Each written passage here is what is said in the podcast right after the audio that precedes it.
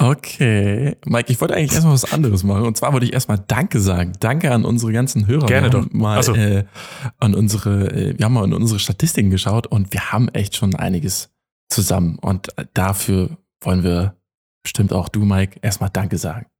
Ja, herzlichen Dank. So, was haben wir heute auf dem Plan, Mike?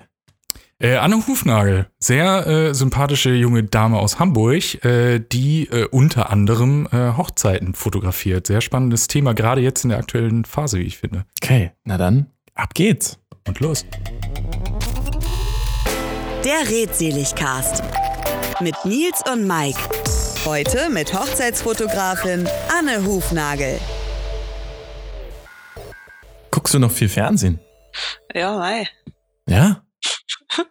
Läuft es so nebenbei? Oder guckst du wirklich aktiv dann 20.15 Uhr äh, pro 7 Blockbuster? Ähm, nee, das natürlich nicht, weil ich meine, äh, die ganzen Blockbuster kriegst du ja viel früher ohne Werbung bei, bei äh, diversen Streaming-Anbietern, ja, Netflix und Prime und es gibt bestimmt noch ganz viele andere, Name-Dropping. Ähm, ich gucke tatsächlich lineares Fernsehen, also so mit Werbepausen und so, manchmal ganz bewusst, wenn ich mich einfach dumm berieseln lassen will. Also ich bin ein großer Wer wird Millionär-Fan Mhm. tatsächlich. Das gucke ich gerne, weil es einfach, das ist ein bisschen wie, wie irgendwie so ein, so ein äh, Hörspiel hören zum Einschlafen. Ja, so kann man sich halt auch Günther ja auch irgendwie anhören. Der hat so eine beruhigende Stimme. Es passiert nichts Schlimmes, niemand regt sich auf, es gibt keinen Streit, no Drama. Also das sind so die Sachen, die ich dann doch mal nebenher gucke. Oder natürlich Bares für Rares. Bin auch ein großer Bares für Rares-Fan. Ja. Einfach, weil es mal ganz was anderes ist. Ne? Ansonsten gucke ich irrsinnig viel Serien und Filme tatsächlich über Streaming. Also das schon. Lineares Fernsehen wirklich eher für so, für so Bumsunterhaltung. Und Snooker. Snooker gucke ich auch total gerne. Oh, wow, okay. Das ist eine, eine interessante Bandbreite. Äh, ja, normal. Nils, ich würde sagen, wir sind einfach in dieses Gespräch schon reingestolpert. Ich glaube, wir brauchen gar keinen, gar keinen krassen äh, Start. Hallo Anne, grüß dich. Also wir fangen jetzt Moin, einfach so moin. an. Äh, schön, dass du da bist. Äh, Nils ist auch wieder dabei. Hi Nils. Moin, moin. Hallöchen. Und das wird wahrscheinlich, also du wirst das irgendwie, die Hörer haben es ja schon mitbekommen, äh, super geil geschnitten haben, sodass sich das jetzt angefühlt hat wie eine richtig professionelle äh, Podcast-Produktion am Anfang. Aber äh, wir haben tatsächlich angefangen indirekt mit dem letzten Punkt, den ich auf meiner Liste hatte, so Serien und so. Äh, Finde find ich auch mal interessant, warum wir immer mit dem Naheliegenden äh, irgendwie anfangen. Äh, Anna, eigentlich bist du Hochzeitsfotografin, aber wir reden da heute einfach gar nicht drüber. Ähm, ich habe gesehen, du. Ja, zumal es auch nicht ganz stimmt. Also Hochzeitsfotografin. Äh, Ja, oder auch. 50 Prozent von mir, genau. Also man macht ja so die verschiedensten Sachen, ähm, aber das ist immer so ein bisschen, die Leute mögen gerne Schubladen. Und es ist ganz Mhm. schwierig zu sagen, ich mache ganz verschiedene Sachen. Die Leute wollen immer gerne ein Label und mein Label so seit ein paar Jahren ist, das stimmt tatsächlich, die Hochzeitsfotografin. Ähm, wobei sich das jetzt eben auch gerade, gerade so eine interessante Zeit auch für so ein Podcast-Gespräch mal irgendwie, weil sich alles jetzt sowieso zum einen durch die Pandemie, ähm, zum anderen aber eben auch so beruflich ein bisschen durchmischt bei mir und äh, man auch mal ein paar andere Seiten rauskehren kann und so. Also ja, Fotografin als, als Oberbegriff vielleicht irgendwie ist das Einfachste. Sehr gut, das wäre nämlich tatsächlich auch meine Eisbrecherfrage gewesen. Ich meine, wir haben jetzt äh, Mitte Juni, ähm, so frühen Nachmittag an einem Sonntag. Ähm, würdest du jetzt normalerweise noch äh, schlafen oder schon die ersten Fotos vom gestrigen Abend sichten? also tatsächlich ähm, hätte ich oder habe ich auch im Moment ähm, sehr häufig an Sonntagen Kundentermine, ähm, Okay. weil so im, Pri im Privatkundenbereich und Hochzeitskunden, Hochzeitspaare sind ja in dem Sinne Privatkunden, die arbeiten unter der Woche.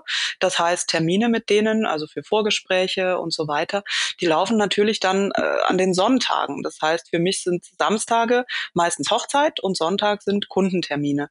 Das ist so die, die Staffelung. Also ein Wochenende in dem Sinne habe ich gar nicht so wahnsinnig oft. Dieses Jahr ein bisschen öfter, da habe ich auch gar nichts dagegen. Aber das wäre so, also Sonntag lange ausschlafen ist bei mir eher selten der Fall. Also häufig sind dann da eben schon irgendwelche, man trifft sich morgens auf einen Kaffee mit Kunden und bespricht Zeug.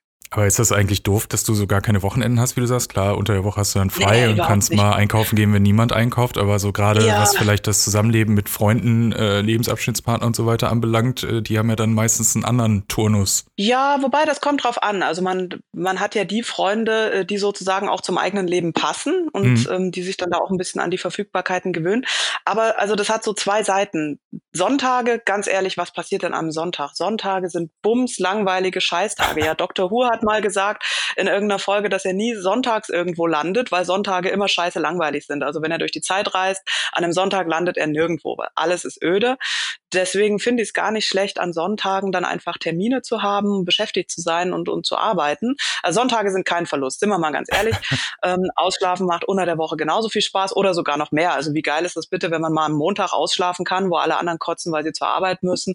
Also das ist nicht schlimm. Samstage, also da, wo ich meistens die Hochzeiten fotografiere, das ist tatsächlich ein bisschen anstrengend manchmal im Freundeskreis, weil man eben auf Grillpartys oder so dann einfach nie anwesend ist. Allerdings ist es ja auch saisonbedingt. Also für mich ist es ja eben sehr der Sommer, ähm, wo ich dann die Wochenenden nicht habe. Dafür habe ich sie im Winter dann äh, wirklich komplett schön frei und, und auch unter der Woche und so weiter. Also ist ja nur eine Verschiebung. Und man gewöhnt sich dran, der Freundeskreis gewöhnt sich dran. Das ist eigentlich überhaupt nicht so schlimm. Also mir fehlt es tatsächlich nicht, weil diese Einteilung Wochenende und unter der Woche als Freelancer, gerade wenn man es wie ich wirklich schon sehr lange macht, bin seit über zehn Jahren schon selbstständig, ähm, es ist dir irgendwann einfach auch egal fällt dir nicht mehr auf. Und der Freundeskreis gewöhnt sich auch dran. Zumal ich auch im Freundeskreis auch viele Freelancer habe oder eben Leute, die viel arbeiten ähm, und dann eben auch die Wochenenden durcharbeiten und so. Also das ist eigentlich überhaupt nicht relevant so richtig. Wochenende. Jetzt wird schon. Egal. Ja, nee, ich finde es so krass. Seit zehn Jahren bist du schon Freelancer. Das finde ich äh, ja. schon mal sehr beeindruckend. Wie, wie, wie kam das? Wie kam das? Also pff, es kam eigentlich dadurch, dass mich die Festanstellung, die ich damals hatte, angekotzt hat auf Deutsch gesagt. Klassiker. Ähm, also ich habe schon fotografiert, seit ich Kind war, seit ich ganz jung war, hatte ich einfach Bock da drauf. Meine Eltern haben das durchaus auch unterstützt, ähm, mir mal eine Kamera gekauft und so weiter. Und äh, dann war es aber so, nach dem Abitur denkt man natürlich schon, man sollte erstmal irgendwie was Sinnvolles lernen, ja, was Bodenständiges. mit Fotos verdient man ja kein Geld, so nach dem Motto, was ja auch bei, in vielen Fotobereichen auch wirklich stimmt. Also mit ganz vielen Dingen in der Fotografie kannst du einfach nichts reißen, verdienst du ganz wenig. So.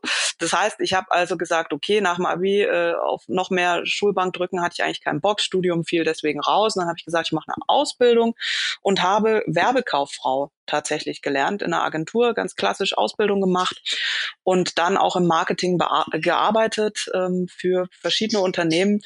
Und Marketing ist halt wirklich, ich weiß nicht, ob, ob euch das so, in welchen Bereichen ihr so unterwegs seid, aber man kennt es ja eigentlich, arsch viel Arbeit für schlechtes Gehalt. Mhm. so, größtenteils. Zumindest wenn man nicht gerade der Chef, Marketing Manager, äh, Head of was auch immer ist. So, ähm, dementsprechend war das relativ frustrierende Zeit als Berufsanfänger. Wirklich irgendwie 60 Stunden Wochen zu knüppeln für ein Minigehalt und es ging mir alles aufs Schwein. Und ich habe nebenher dann immer weiter fotografiert. Das lief zunehmend besser. Es kamen wirklich auch gut bezahlte Aufträge rein und dann habe ich irgendwann gesagt, scheiß drauf, probiere ich jetzt mal, mache ich mich selbstständig und guck einfach, wie es läuft. Und so kam das einfach irgendwie. Was war deine erste Kamera? Meine allererste Kamera, das kann ich dir ehrlich gesagt gar nicht sagen, das war irgend so ein Russenmodell oh. ähm, vom Flohmarkt tatsächlich. Oh, so eine ich hab, Minolta oder so? Keine sowas? Ahnung, wie, wie die hieß. War irgendwas Russisches.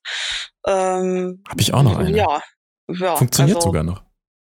Ich habe das leider alles nicht mehr, das ganze Zeug. Es ist sehr schade. Es liegt so ein bisschen im Nebel, was da draus mal geworden ist, ähm, womit man da irgendwie, überall, vermutlich liegt es bei meinem Dad noch auf dem Dachboden, wie, wie so ziemlich alles bei meinem Dad auf dem Dachboden liegt, also gefühlt. Okay. Bei jedem Umzug habe ich Sachen bei ihm eingelagert. Aber es waren tatsächlich ähm, diverse Flohmarktkäufe analog äh, mit Filmreihen und ähm, so, das waren irgendwie die Anfänger. Bist du heute noch in der analogen Fotografie unterwegs? Oder sagst du da, boah, nee, ich brauche ich brauch Raw Pictures, ich brauche digitale mhm. Nachbearbeitung? Mhm, also die Nachbearbeitung, aber es ist nochmal ein anderes Thema, bräuchte ich tatsächlich privat für so Fotos, die ich mache, die mir gefallen sollen, eigentlich gar nicht unbedingt. Ähm, an analogen Sachen mache ich momentan eigentlich nur noch Polaroids. Also Polaroid-Fotos finde ich mega geil. Mhm. Habe ich großen Spaß dran. Ansonsten allerdings nicht tatsächlich irgendwie analog großartig, obwohl ich es gerne würde. Also das ist ein Punkt, ähm, hätte ich jetzt mehr Zeit, dann äh, hätte ich total Bock, da wieder mehr zu machen, mir das alles wieder zuzulegen und ähm, Sachen zu entwickeln und so, weil ich finde analoge Fotografie total geil, eben weil du nicht oder zumindest nicht in dem Maße dann hinterher eben noch dran rumschraubst. Wobei die meisten, die jetzt analog fotografieren, ist ja auch einscannen, hochauflösend und dann noch dran arbeiten. Ne? Also das ist ja dann auch nochmal so ein Punkt. Das ist ja alles auch möglich geworden. Also nur weil einer sagt, er fotografiert analog, heißt das ja nicht gleich, er bearbeitet nicht mehr nach, ähm, sondern er hat einfach nur ein anderes Ausgangsmaterial.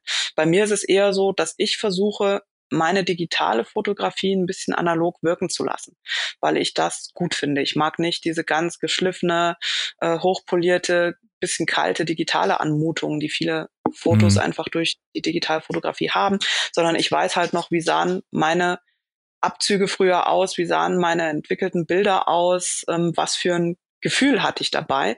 Und das versuche ich so ein bisschen noch zu transportieren, da wo es halt möglich ist, wo ich die Freiheit habe in den also du versuchst diese Körnung, diese vollen Farben äh, so, so ja, genau. nachzubauen. Genau, also häufig denkt man ja bei, bei alten Fotos oder bei analogen Fotos, denken viele an so verblasste Farben und so. Und das stimmt aber gar nicht. Es ist einfach nur, weil das Trägermaterial, weil das, mhm. das Filmzeugs halt verblasst, aber ursprünglich, wenn man sich alte Fotos nochmal so angucken könnte, wie die mal waren, da waren krasse Farben drin. Also viele analoge Filme hatten auch einen Ruf dafür, eben zum Beispiel ein starkes Rot zu haben oder einen starken Grün, eine Grünausprägung und so weiter. Also wenn man da so ein bisschen sich mit beschäftigt, die hatten wirklich krasse Farben teilweise. Ja, ähm, das heißt, dieses, dieses entsättigte, zurückgenommene, was man heute sieht und was heute häufig als, als so analoge Anmutung verstanden wird, das stimmt einfach einfach gar nicht, sondern eben so wirklich auch geile Farben reinzubringen und, und so. Das, genau, das ist eigentlich so das, was ich gerne dann noch rausarbeite in, in den Digitalfotos. Körnung auch teilweise, wobei man damit vorsichtig sein muss. Ähm, Körnung assoziiert natürlich für einen, für einen durchschnittlichen Betrachter immer irgendwie alt und retro und so. Mhm. Aber häufig, wenn man die Sachen druckt oder eben auch abgibt, ich mache ja auch viel für Agenturen oder selbst wenn die Hochzeitsfotogra äh, Hochzeitspaare sich Bilder ausdrucken, muss man vorsichtig sein mit der Körnung, weil wenn man dann auf einmal ein Poster hat, wo man außer Körnung nichts mehr sieht, ist das dann auch nicht mehr so geil. Dann ist das nicht Retro, sondern irgendwie einfach nur schlecht. Ja, also da muss Das ist auch wissen. problematisch mit der Körnung, mit der dann mit der digitalen Kompression. Also das ist echt heftig, ne? Das, wenn man mhm. gerade, wenn du dann ja, du kennst es ja, deine Fotos rausgibst an deine Kunden, nehmen wir mal die Kunden, die jetzt nicht so viel mit der Fotografie und mit der Technik zu tun haben oder davon verstehen, dann hast du ja dann bei Instagram echt so oder auch auf Facebook Probleme mit der Körnung, weil ja diese, ja, ja dieser Detailgrad einfach versuppt und eine mhm. Masche wird und dann einfach echt dann, ja, unterm Strich kacke aussieht. Ja, echt immer richtig, so ein Problem. Richtig.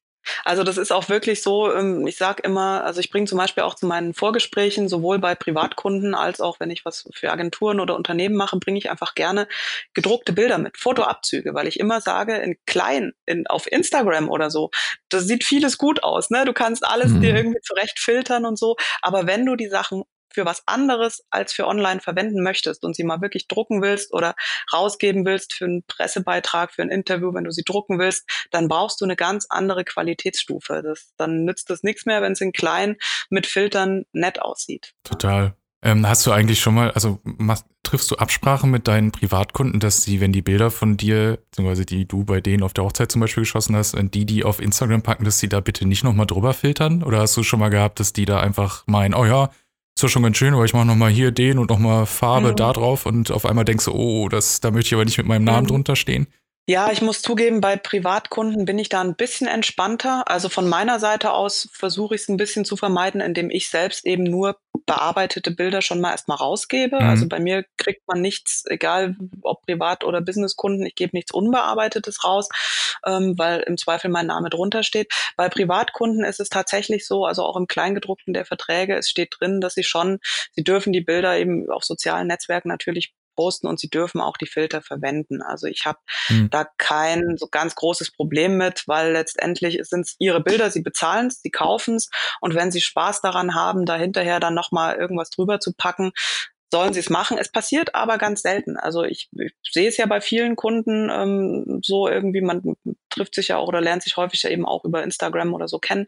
Dann folge ich denen natürlich auch und gucke dann auch so ein bisschen drauf, was die so mal posten und so. Und dann sehe ich schon auch, dass sie die Hochzeitsbilder posten und es passiert sehr selten, dass noch drüber gefiltert wird. Also die meisten sind sehr happy eben mit dem Style, den sie kriegen. Und deswegen bin ich auch halbwegs entspannt, es sozusagen theoretisch zu erlauben, weil es praktisch sehr selten passiert. Aber letztendlich sehe ich es wirklich so, ja, irgendwo bin ich auch ein bisschen Künstler, aber ich bin auch Dienstleister und die mhm. Leute kaufen diese Bilder und sollen dann einfach Freude damit haben. Und wenn es ihnen Freude macht, da nochmal irgendwie was dran zu filtern oder zu spielen, weil sie einfach, was weiß ich, wenn sie es jetzt fünf Jahre später posten, wollen sie vielleicht doch nochmal irgendwie einen anderen Look drin haben, jetzt für den, das eine Posting oder so, mein Gott, sollen sie es machen. Also mir ist es wichtig, dass die Freude an den Bildern haben. Hast du einen gesunden Abstand auch zu deiner Arbeit, also in einem bestimmten Bereich? Finde ich auf jeden Fall gut. Ist eine, ist eine gute Eigenschaft, da auch zu sagen. so, okay, hier hast du deine Bilder. Du musst ja auch ehrlich zu dir sein, ja, du hast ja deine, deine Arbeit getan. Die ist ja dann schon ja, genau. durch. Genau. Richtig. Und ich kann sie ja so zeigen, wie ich sie zeigen möchte, wie ich sie bearbeitet habe. Das heißt, in meinem Portfolio schadet es mir ja nichts, mhm. wenn Kunden das jetzt bei sich anders zeigen. Mein Gott. Also das ist auch so eine Sache, aber auch in vielen Bereichen zu gucken, wo lohnt es sich, äh, strikt zu sein, wo lohnt sich ein Streit, wo nicht. Und ich bin eher so der, ich sage immer, der Zen-Garten-Mensch. Ne? Also ich, ich mag keinen Stress, ich mag keine Streitereien, ich möchte, dass alle irgendwie happy sind. Und da muss man heute einfach auch viele Mittelwege finden und entspannt sein. Und viele Dinge sind auch einfach gar nicht so wichtig, ja, fürs, fürs eigene Leben. Also ist es jetzt wichtig, ob Kunden mal ein Bild totgefiltert irgendwo posten, ganz ehrlich, it, doesn't matter, ja. Äh, also ja, auf lange das eine Bild, ja total egal, ne? Genau. So, also da muss man dann einfach auch, um sich nicht zu sehr aufzureiben, glaube ich, auch einfach entspannt sein. Und, und das merken die Kunden auch. Die wollen auch entspannte Dienstleister, wollen sich auch nicht über alles Gedanken machen müssen oder streiten müssen. Also da stelle ich fest, easygoing ist das Beste irgendwie. Aber vielleicht bei Bildbearbeitung allgemein, sorry Nils, dass ich dir da in den Einatmer dass du das immer, dass, dass du das immer hörst, das ist so krass. ja, das ist unser, unser Equipment, wow, die sind so professionalisiert mittlerweile. Aber ich höre es leider immer zu spät, deswegen. Ähm, nee, wo wir bei, ähm, bei Bildbearbeitung und so weiter sind, oder auch allgemein vielleicht technischer Fortschritt. Also zum einen äh, haben wir ja alle mittlerweile Kameras in den Hosentaschen, äh, die äh, deutlich besser sind als das, was man äh, für sehr, ich meine, teuer sind sie jetzt auch, aber für sehr viel teuer Geld als einzelne Kameras damals gekauft hat, irgendwie vor 10, 15 mhm. Jahren. Ähm, und vor allen Dingen kann man halt mit Filtern auch mittlerweile mit Lightroom und Co. halt auch recht viel machen. Äh, weiß nicht, ist äh, wolkenfangender Tag, aber man kann es wie der beste Südsee-Sommertag äh, irgendwie aussehen lassen und oder auch digitale Bilder, wie du sagst, auch mal auf analog trimmen. Ähm, mhm. Ist das super cool für dich oder hast du da auch so ein bisschen Angst vor, dass zum einen äh, gefühlt jeder in Anführungsstrichen Fotograf spielen kann? Ähm, und mhm. vor allen Dingen halt auch viel Manipulation, also nicht nur Feintuning drin ist und man die Stimmung ein bisschen abändern, sondern halt man aus einem sich in Anführungsstrichen billig geschossenen Bild halt sehr viel machen kann. Ist das auch gefährlich oder ist das gerade ein Traum? Ja, ich kann die Frage auch beantworten. da, ja, mach, aber fang du erstmal an. Okay, ähm, und zwar hatte ich neulich einen, äh, auch einen Dreh wieder. Jetzt nach der Corona-Zeit geht das jetzt alles wieder ein bisschen los und ich hatte privat meine Kamera dabei äh, meine Fotokamera. Und dann äh, kam ein, ein Kollege da an, der bei dem Dreh auch dabei war und wollte auch ein paar Fotos schießen von der Situation, von diesem Dreh, so ein paar Making-of-Fotos, Behind-the-Scene-Fotos. Und das ist ja, das war eine Kamera mit einer Festbrennweite, 40 Millimeter, 1,8er Blende. Alle Fotografen wissen, damit kann man dann jetzt eigentlich auch was Gutes machen. Aber es ist, es kommt wirklich drauf an, wer die Kamera in der Total. Hand hat. Mhm. Das ist so, ja. Also, also hat er hm, deutlich bessere Bilder als zugeschossen. Auf jeden Fall. ich finde, das geht so ein bisschen, das hat so zwei Seiten wie, oder, oder wahrscheinlich tausend Seiten wie alles im Leben. Ne? Ja. Also ähm, ja, es können jetzt mehr Leute grundsätzlich gute Fotos machen. Ähm, selbst die Profi-Kameras, also selbst wenn wir jetzt mal gar nicht über Handykameras sprechen, sondern über, über größere Geschosse, so teuer sind sie im Vergleich wirklich auch mhm. nicht. Also wenn ich gucke, was ein iPhone kostet und was eine Kamera kostet, dann kann man sowieso schon überlegen, ob man nicht, wenn man fotografieren möchte, dann billiger die Kamera kauft. Ja. Ähm, also das, das ist so, das ist ja jetzt aber auch wirklich schon lange so. Also für mein Berufsleben ist es eigentlich schon immer so. Also seit ich Fotografin bin, ist es eigentlich schon so, dass Kameras halbwegs affordable sind. Es hat mir den Einstieg auch erleichtert. Ähm, und was die Nachbearbeitung angeht, ähm, ist es Fluch oder Segen? Teils, teils. Ähm, ich glaube, dass mittlerweile bei den Leuten das Bewusstsein dafür, dass eben auch viel manipuliert ist an Bildern oder manipuliert sein kann, das Bewusstsein ist geschieden eben weil es für alle leichter ist. Also jeder weiß mittlerweile, dass er mit einem guten Instagram-Filter seine Haut weich zeichnen kann und ähm, jeder hat auch begriffen, dass Models in Katalogen oder in äh, Zeitschriften eben im Zweifel in echt nicht so aussehen. Was? Also dieses Bewusstsein, ja krass, ne, crazy shit. dieses Bewusstsein ist, glaube ich, da und deswegen finde ich Bildbearbeitung nicht mehr so gefährlich oder so, ne, weil also man, man kann das durchaus wissen, ähm, dass da Sachen dran rumgeschraubt sind mm, und es ist für mich ist Bildbearbeitung ähm, eine Möglichkeit, mal die Welt so zu zeigen, nicht nur wie sie vielleicht in dem Moment bei der Aufnahme war, sondern wie sie sich für mich angefühlt hat. Das ist mhm. der Schritt, den ich weitergehe. In meiner Bearbeitung möchte ich rausarbeiten, wie hat sich dieser Moment für mich wirklich angefühlt? Und das heißt eben teilweise auch, Farben nochmal zu intensivieren oder Licht- und Schattenspiel nochmal rauszuarbeiten, weil ich es eben intensiver wahrgenommen habe, als das Foto es vielleicht später wiedergibt. Also ich nutze Bildbearbeitung eigentlich, um, um sozusagen nochmal einen, einen Schritt auf das Foto draufzusetzen und das wirklich, was genau habe ich gesehen, gefühlt, was möchte ich zeigen mit diesem Bild, um das rauszuarbeiten. Und dafür finde ich Bildbearbeitung geil. Dafür ist es wirklich ein Geschenk. Und im Übrigen wurde es ja auch früher schon gemacht. Also ich habe letztens erst eine Doku gesehen. Ich bin furchtbar schlecht mit Namen, aber es gab irgendeinen Fotografen, der irgendwo, ich glaube, an die Antarktis gefahren ist oder was weiß ich, ähm, ganz zu Anfängen der Fotografie. Der hat da Fotos auch gemacht und ähm, der hat damals schon in der Nachbearbeitung, also das war auch bei der analogen Fotografie oder ist auch bei analoger Fotografie möglich, der hat da schon Sachen rausretuschiert aus den Bildern. Also er hat mhm. irgendein Bild gemacht, da waren ursprünglich zwei oder drei Schiffe drin. Das schien ihm nicht einsam genug, nicht toll genug, da hat er zwei Schiffe rausretuschiert, nur noch eins drin gelassen und so weiter. Ja, also es wurde schon immer gemacht. Das ist jetzt nichts Neues, dass Sachen ähm, bearbeitet werden. Und ähm, deshalb finde ich eben Bildbearbeitung nicht schlimm und finde auch Filter und so nicht schlimm. Und letztendlich, ob die Kunden erkennen, dass ein Bild eben gut ist oder nicht oder ob es jetzt sehr bearbeitet ist oder nicht, das liegt immer am Kunden. Und ähm, als Fotograf gehört für einen Erfolg auch mehr dazu, als nur gute Bilder abzuliefern. Du brauchst ein Netzwerk, du musst dich gut verkaufen, brauchst vielleicht eine gute Webseite, musst deine Nische finden, in der du dich positionierst, deine Preise gut machen und so weiter. Das heißt also rein davon, dass jetzt jeder gute Bilder machen und die auch nachbearbeiten kann, finde ich, geht noch keine Gefahr aus. Ja, also es mhm. das stört mich jetzt beruflich erstmal noch überhaupt nicht. Ähm, ist doch okay. Also und Total. wie gesagt, für mich, für mich selber hat es ja auch den Einstieg erleichtert und sollen sie doch alle erstmal machen, ja, keep them coming, weil es letztendlich auch das Business belebt und man sich dann auch ein bisschen drehen muss und kümmern muss und ähm, auch gucken kann, was andere so machen. Also das finde ich überhaupt nicht schlimm. Schlimm ist es nur dann, wenn die Leute eben das Bewusstsein nicht dafür haben, dass ihnen vielleicht ähm, zu großen Teilen in den Medien eben eine Realität gezeigt wird, die optimiert ist, die bearbeitet ist. Ne? Wenn jetzt die kleinen Kids wirklich glauben, sie müssten so aussehen wie die Instagram-Models, die eben in echt selber noch nicht mal so aussehen, weil es eben bearbeitet ist, das ist so der gefährliche Teil daran. Ähm, aber wie gesagt, ich glaube, der ist den Leuten auch zunehmend bewusst. Also da. Ähm, ich glaube auch, zumal es ja mittlerweile jeder selbst macht.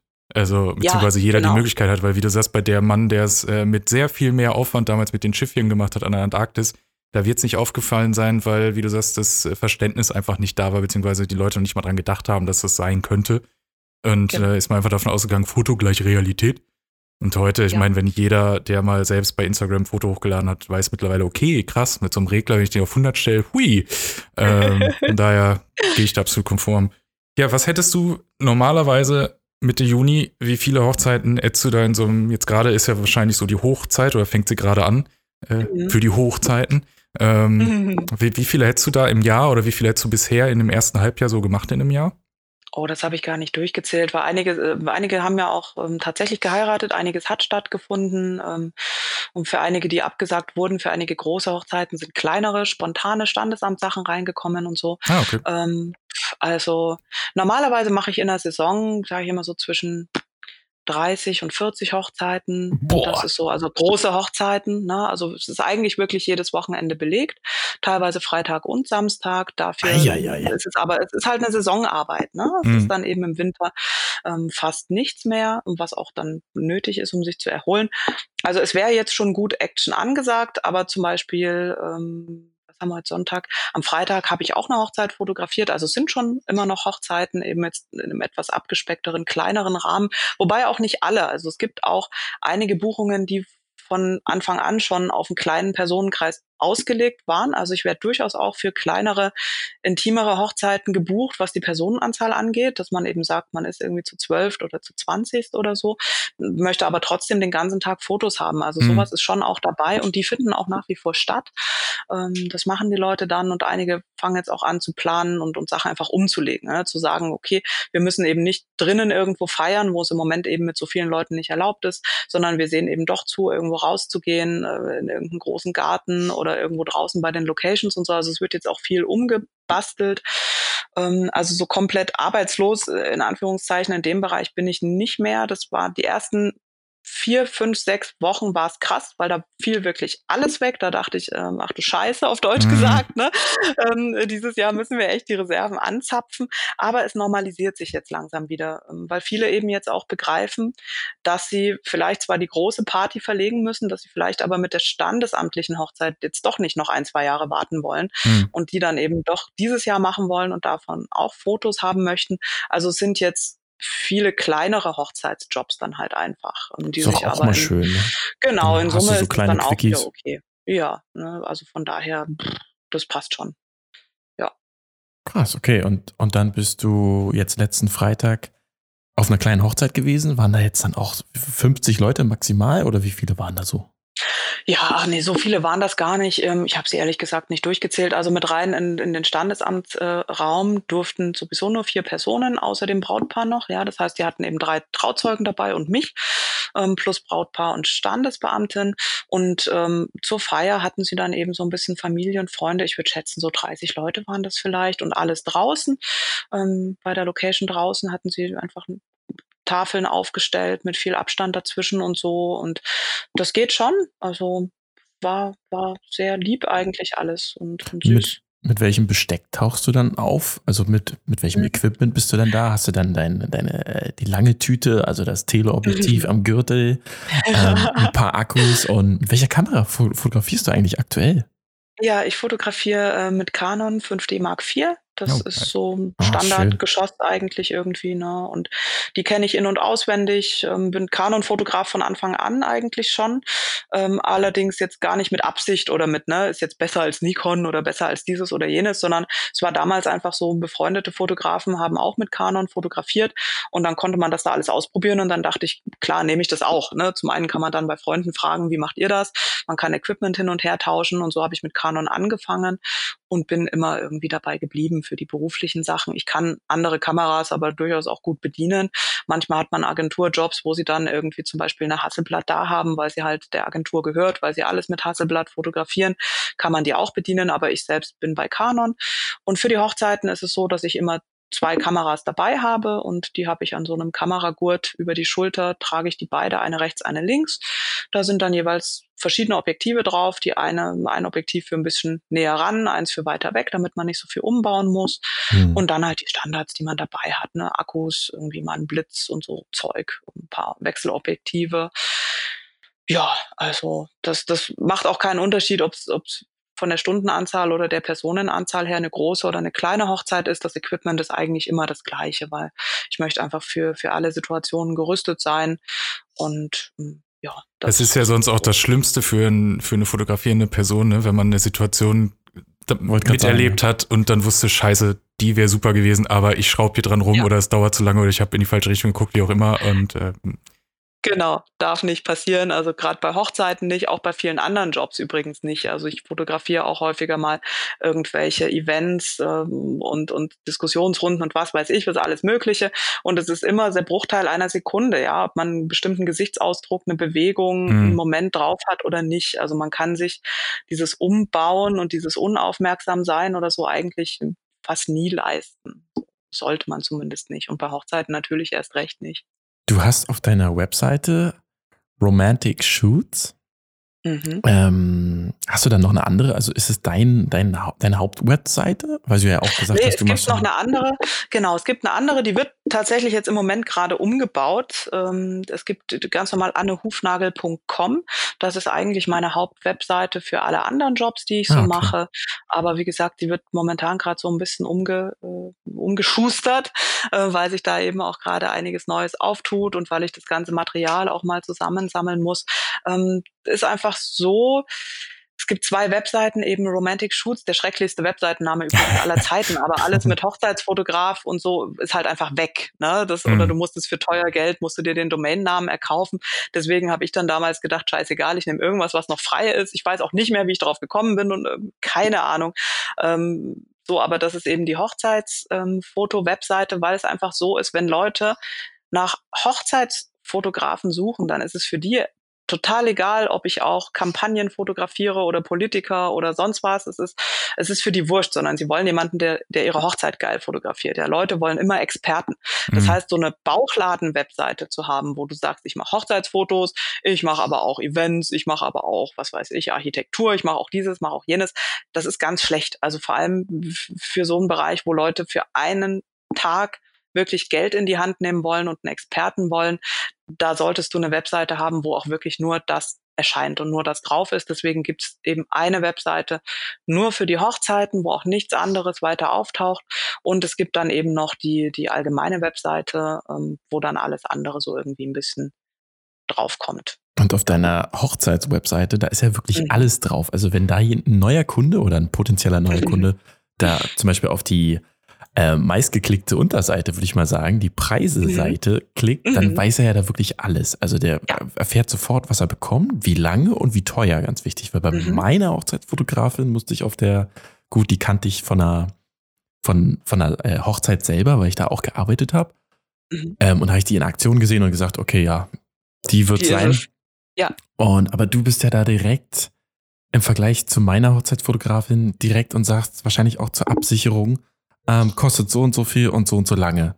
Hast du damit ja. schon irgendwie schlechte Erfahrungen gemacht? Und würdest du sagen, mhm. dass du jetzt im oberen Preissegment bist, der Hochzeitsfotografen? Mhm. Oder? Okay, ja. Mm, also ich habe es ganz im Gegenteil. Ich kriege da sehr positives Feedback drauf, dass man bei mir die Preise wirklich auf der Webseite sieht. Ganz viele Fotografen machen da ein Riesengeheimnis draus ähm, und, und äh, labern immer von ja individuelles Angebot und schickt mir doch erstmal ein paar Infos oder lasst uns erstmal telefonieren und dann gebe ich euch einen Preis.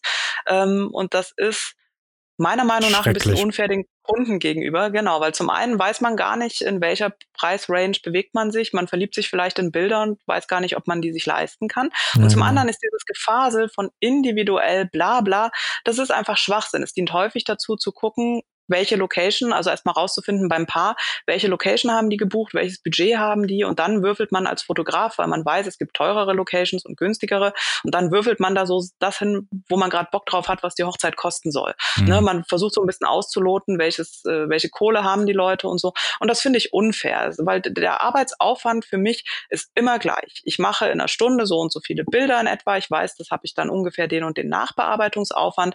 Das heißt also, bin ich acht Stunden da bei einer Hochzeit, weiß weiß ich, das ist der und der Aufwand und der ist immer gleich. Es ist scheißegal, ob die Hochzeit am See ist oder am Strand oder ne, äh, total Wurst. So. Und das heißt, ich kann einfach Preise festlegen für diese Pakete und diese Preise, die hauen auch immer hin. Das ist immer das Gleiche und ich finde es echt ein bisschen ähm, unfair, den Leuten was anderes äh, zu erzählen. Ja. Das heißt nicht, dass ich die Hochzeiten nicht mir individuell angucke, um Gottes Willen. Also ich verbringe extrem viel Zeit dann auch damit, die Kunden vorab zu treffen, mit denen immer wieder zu telefonieren und so weiter. Also natürlich sind die Hochzeiten individuell, aber meine Arbeitsleistung, die ist wirklich immer, die ist kalkulierbar. Das ist doch immer das, doch gleich so. Und die Preise stehen auch deswegen auf der Webseite, damit eben nicht 100.000 Anfragen kommen von Leuten, wo es einfach nicht ins Budget passt, weil ich es ähm, schon auch höflich finde, auf Anfragen auch immer zu antworten. Und wenn ich aber ganz viele Anfragen bekomme, die nicht passen, dann ist mhm. das auch für mich ein mega Arbeitsaufwand, dann da überall freundlich zurückzuschreiben, passt auf, danke für eure liebe Anfrage, aber passt nicht ins Budget oder so. Ne? Das ist wirklich blöd. Das ist für beide Seiten blöd. Mhm. Und ähm, ich habe relativ viel Arbeit reingesteckt, mit der Hochzeitswebseite bei Google gut auffindbar zu sein. Das heißt, wenn man Hochzeitsfotograf Hamburg eingibt bei Google, bin ich so das erste oder zweite echte Ergebnis. Also hm, nicht bezahlt, nicht Werbung, sondern wirklich ganz oben. Das heißt aber auch am Anfang, ganz am Anfang hatte ich die Preise eben nicht auf der Webseite stehen und das heißt, durch diese gute Sichtbarkeit kamen extrem viele Anfragen, die wirklich nicht in meinen hm. Preismuster gepasst haben. Und um das zu vermeiden, und um eben auch transparent zu sein, um eben die Anfragen auch zu bekommen, die, die ich brauche, die ich haben möchte und, und auch die Kunden, dass sie wissen, worauf sie sich einstellen. Deshalb stehen die Preise auf der Webseite und da kriege ich wahnsinnig gutes Feedback zu. Stimmt, du bist, wenn man äh, dich Hochzeitsfotograf in Hamburg, habe ich jetzt gegoogelt, bist du Platz Nummer eins unter den nicht mhm. gesponserten natürlich. Mhm, genau. Und hast auf Google Maps fünf von fünf Sternen. Voll gut. ja, ne, also deswegen, ja, deswegen stehen die Sachen da. Ich weiß gar nicht, ich glaube, deine Frage hatte noch einen zweiten Teil. Den habe ich, glaube ähm, ich, verpeilt. Den habe ich jetzt auch vergessen. Was war denn das? Das war, glaube ich, mit. Pff, Mike, weißt du das noch? äh, nee. Macht nix, egal, wurscht. Jetzt Achso, geht ja. Doch, ich weiß es wieder, von der Price Range, ob ich eher, ja. Ach so, ja. im oberen Bereich bin. Ja, genau. Ähm, nein, bin ich tatsächlich hier in Hamburg nicht. Also es kommt immer sehr drauf an, in welcher Gegend man nach Hochzeitsfotografen sucht. Ja, also wenn du zum Beispiel keine Ahnung irgendwo in Görlitz äh, nach einem Fotografen suchst, ähm, dann wird der eine andere Price äh, haben oder ne, da wird der Schnitt anders sein als in großen Städten wie Hamburg oder München. Ähm, auch in Berlin zum Beispiel sind die Preise schon wieder ein bisschen anders. Ich weiß, dass ich hier in Hamburg oberes Mittelfeld bin, aber man kann hier auch noch sehr viel mehr Geld ausgeben für Hochzeitsfotos. Man kann es auch für günstiger kriegen. Ähm, das, das ist, finde ich übrigens auch völlig in Ordnung. Ja, also das ist wie, wie beim Autokauf. Es gibt von bis und es soll auch bitte für jedes Budget soll es ja auch Leute geben. Ja, und ich bin eben auch nicht der Meinung, man muss jetzt so und so viel Kohle in die Hand nehmen für Hochzeitsfotos. Wenn man da eine andere Wertung hat oder man findet die nicht so wichtig oder man hat auch einfach die Kohle nicht, ist das überhaupt nicht schlimm. Deswegen finde ich es eben auch gut, dass Total. die Spanne so breit ist. Na, aber also ich weiß, dass ich hier für Hamburg bin ich eben oberes Mittelfeld, aber könnte durchaus auch noch mehr nehmen. Ähm, ich weiß, dass es, wenn ich dann weiter Richtung Süden gehe, ähm, so Richtung München und so, da bin ich dann nur noch Mittelfeld, da bin ich nicht mal mehr oberes Mittelfeld, 30. Hm, ähm, und wenn man dann noch mal ein Stück weiter geht und sagt zum Beispiel mal sowas wie Schweiz ja, oder gut, so, wo man durchaus auch mal angefragt wird für, ähm, dann ist es teilweise echt günstiger. Die fliegen sich einen geilen Fotografen aus Deutschland ein, auf Deutsch gesagt, ja, äh, als einen aus der Schweiz zu buchen, oh, weil dann die Preise nochmal anders sind oder eben auch, wenn man dann rübergeht nach Großbritannien oder so, sind die Budgets auch nochmal anders. Also das ist ähm, ja, es ist wirklich so im, im Mittelfeld. Aber also ich habe schon Hochzeiten begleitet, da war das Brautkleid teurer als ich. Und dann weiß man, okay, man hätte auch mehr nehmen können. ja, aber das ist ja das krass, ne? Diese Hochzeitsinflation ist ja enorm krass gewesen. Also ich bekomme es nur von, von Berlin mit, beziehungsweise habe es mitbekommen, als wir selbst so ein bisschen geplant haben, bis das jetzt äh, auch mehr oder weniger ins Wasser gefallen ist. Aber dass in den letzten fünf bis zehn Jahren sich da Preise verdoppelt haben bei allem, was so die Standards sind, sage ich jetzt mal, zumindest Location und Essen, Trinken und so weiter. Und klar, alle sagen dir, ja, das Wichtigste seid natürlich ihr beide und der Moment. Aber Fotograf, da darf man nicht dran sparen und äh, DJ darf man nicht dran sparen und Essen darf man nicht dran sparen und das ist alles wichtig und am Ende äh, sind wir zumindest alle drei, schätze ich jetzt mal, eher äh, unter den normalsterblichen 99 Prozent. Ähm, und ja, irgendwo hört es halt auf. Ne? Also da muss, wie du schon sagst, wahrscheinlich hat jedes Paar dann auch für sich gewisse Prioritäten, wo dann das begrenzte Budget halt reingeht. Und ich glaube jetzt ja. nicht, dass es gibt natürlich auch Leute, und ich bewundere es, die sagen, ach komm, wir stellen da ein paar Kameras. Es ist halt eh jeder ein iPhone. Irgendjemand macht schon Fotos. Ähm, ich habe jetzt aber gemerkt, bei unserer standesamtlichen die wir dann auch noch im kleinen Rahmen gemacht haben, äh, man selber kommt natürlich gar nicht dazu, irgendwelche Andenken-Fotos mal zu machen. Und bei den anderen, ja, also Mama, wenn du zuhörst, sei dich böse. Aber es ist halt was anderes, äh, wenn, wenn Mutti, Patentante und, äh, und Co. da irgendwie mal ein paar Schnappschüsse machen. Also da sind auch tolle Bilder bei, keine Frage. Aber äh, merkt man halt schon, äh, wenn da niemand mit dem Auge oder dem richtigen Equipment vor allen Dingen dabei ist. Von daher, ja, aber es ist schwer. Also wie du sagst, die Spannbreite ist riesig und man muss ja gefühlt auch schon ähm, ein Jahr vorher irgendwie jemanden sich sichern, weil die Termine sonst auch einfach weg sind und dieser ganze. Also ich war super angenehm überrascht, auch bei dir auf der Website und anderen, wenn da schon transparent stand, wie teuer es ist. Weil dieses Hin und Her, es bringt halt einfach nie, äh, niemandem was. Also solange es dann nicht die Person am Ende wird, aber wie du sagst, du kriegst tausend Anfragen, dann äh, die Leute selbst fragen ja auch mehrere parallel an und äh, investiert da im Zweifel äh, mehrere Minuten, Stunden Zeit in irgendwelche E-Mails, die im Sande verlaufen, wenn nicht direkt am Anfang gesagt worden wäre, so ist es und Friseur stirbt, negativ ausgedrückt, aber ich gehe auch nicht ja. ins Autohaus und sage, oh, der Ferrari, wie teuer ist der? Oh nee, das, ja. äh, das können wir erstmal nicht sagen. Wollen Sie nicht erstmal eine Spritztour machen? Äh, nee, da weiß ich sofort, das ist nicht mein Budget. Genau, die Leute gehen ja auch zum Friseur und gucken vorher auf die Preisliste oder genau. fragen ne, und wollen wissen, wo sie bei rauskommen. Das, also das würde mir genauso gehen. Ich finde dieses so ins Blaue hinein und so nach dem Motto, ah, ich bin Künstler, ich muss dann erstmal gucken, was das kostet. Ah, das ist Schwachsinn. Ähm, nee, komm. Muss es gibt einem halt auch schon wieder direkt ein schlechtes Gefühl. Ne? Und ich finde, das kommt voll mit rein, weil du vorhin schon gesagt hast, äh, man ist zwar Dienstleister, aber es kommt ja nicht nur auf das Produkt am Ende an, sondern das, das Miteinander muss ja auch stimmen. Und wenn ja. man da schon bei der Kommunikation merkt, mh, hm, irgendwie hakt es hier, Bilder sind geil und selbst wenn der Preis geil ist, mit dir muss ich ja dann auch während des ganzen Tages zum einen auskommen. Ist immer die Frage, wie sehr schafft es eine Hochzeitsfotografin, Schrägstrich Hochzeitsfotograf, äh, sich da auch im Hintergrund halten zu können und trotzdem überall dabei zu sein. Äh, ich muss im Nachgang auch auf einer vernünftigen Ebene kommunizieren, was den ganzen Ablauf, ich meine, es ist ja auch ein bisschen Geld äh, und so weiter anbelangt. Und äh, ja, wenn man da direkt am Anfang merkt, mh, hm, nee, passt nicht, dann würde ich das, glaube ich, nicht übers Knie brechen wollen. Noch eine ganz andere Frage, Anne. Was machst du mit Leuten, die jetzt dein, dein größtes Paket buchen, aber die sagen dann, okay, ich brauche keine passwortgeschützte Online-Galerie, ich brauche den USB-Stick nicht, ich brauche äh, dich, dann äh, vielleicht findet es äh, oder man kriegt es erst dann am Tag der Hochzeit selber raus. Äh, ich brauche dich dann nicht einen ganzen Tag, sondern doch nur sieben Stunden.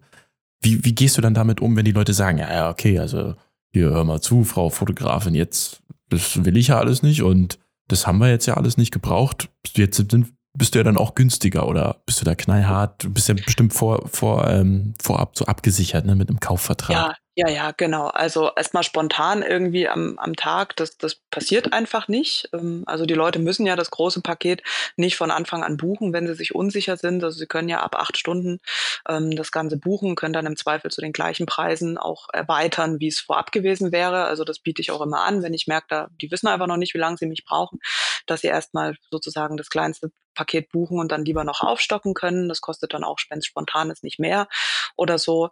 Ähm, aber Leute, die den ganzen Tag buchen, die brauchen mich auch immer den ganzen Tag. Also es ist noch nie vorgekommen, dass man dann da stand und, und musste keine Fotos mehr machen oder so. Es ist eher das Gegenteil, dass selbst mit dieser längsten Buchung von irgendwie 14 Stunden ähm, dann teilweise immer noch man irgendwie da stand und äh, was weiß ich, Brautstraußwurf äh, wurde dann schon langsam knapp, dass der noch mit in die Zeit mhm. reinfällt, äh, spät abends und so. Also das passiert eigentlich nicht. Und wenn die Leute vorab anfragen, dass sie jetzt eben das und das nicht brauchen und wegen günstiger und so, muss ich sagen, bin ich im Laufe der Jahre relativ knallhart geworden. Das mag ich nicht so gerne. Ähm, und da schreibe ich im Zweifel dann auch freundlich, aber bestimmt, dass die Preise halt so sind. Zumal so Sachen wie diese Online-Galerie, ganz ehrlich, die kosten mich zehn Minuten. Ja, also was soll ich da, was soll ich einen Nachlass geben? Mhm. 20 Mark? Ja, also das ist halt einfach Quatsch.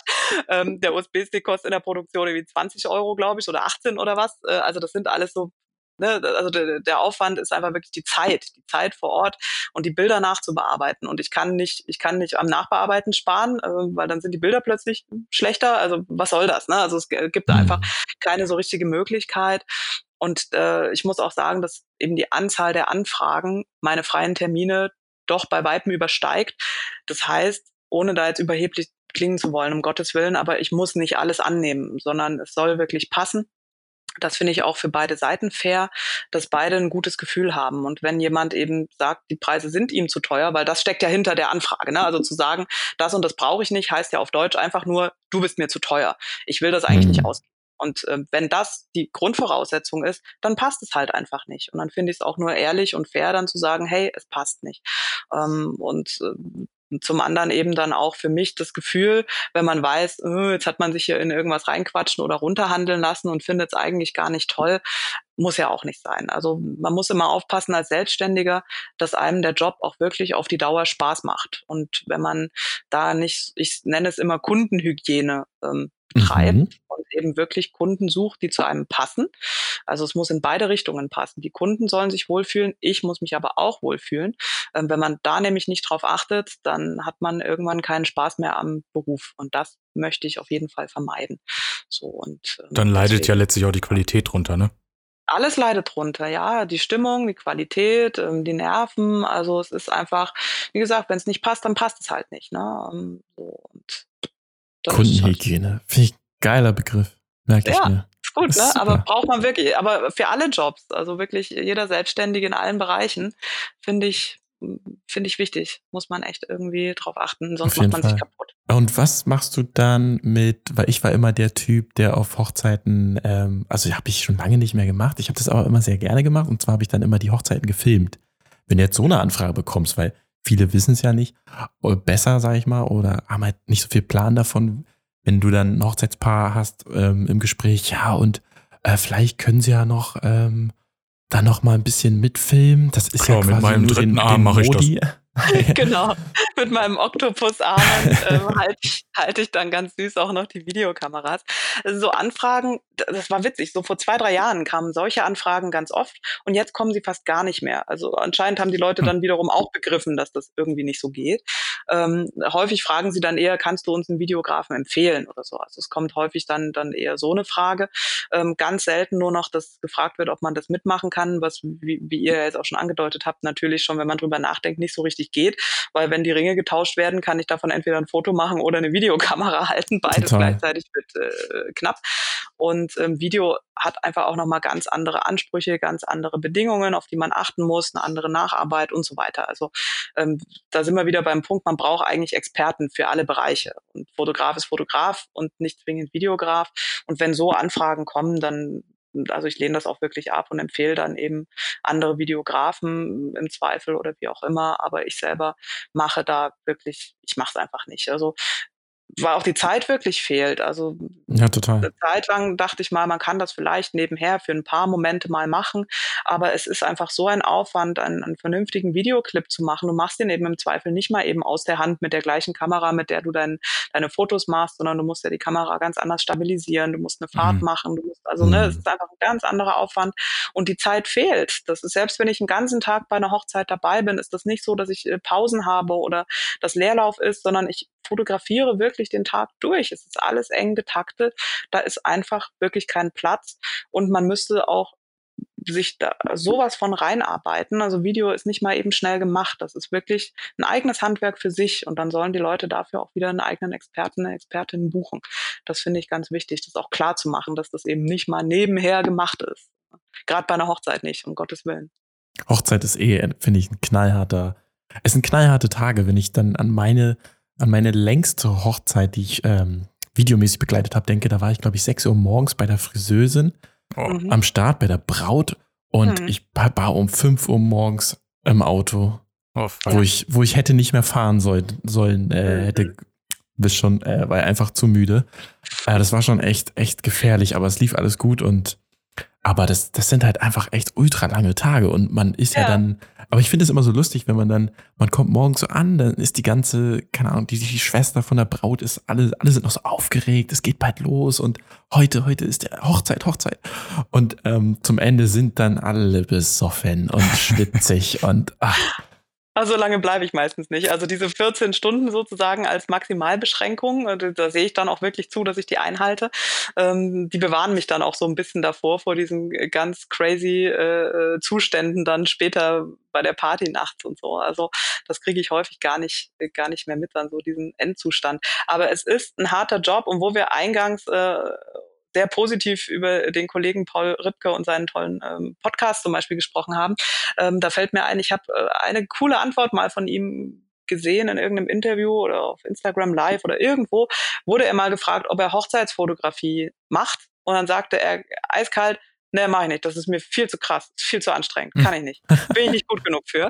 Und das fand ich eigentlich ganz geil, das eben auch mal äh, zuzugeben oder eben auch mal zu sagen, das ist echt ein Knochenjob weil die Leute machen sich häufig so lustig darüber, weil sie bei Hochzeitsfotografie an lustige äh, Komödien mit Hugh Grant oder was weiß ich wem denken, an, an kitschige, äh, schnell gemachte Fotos. Ähm, also da wird gar nicht gesehen, dass das echt ein Knochenjob ist, dass man da auf den Beinen ist, wirklich seine, seine 10, 12, 14 Stunden, dass man das Equipment durch die Gegend buckelt, dass man nie unaufmerksam sein darf, das dass man es. im Zweifel von 100 mhm. Gästen gleichzeitig angesprochen wird, kannst du noch mal ein Bild machen. Also man ist wirklich den kompletten Tag auf Achse, dann hat man die Nachbearbeitung. Es ist ein crazy Job, ähm, den, da muss man auch gemacht sein für, das muss man wollen.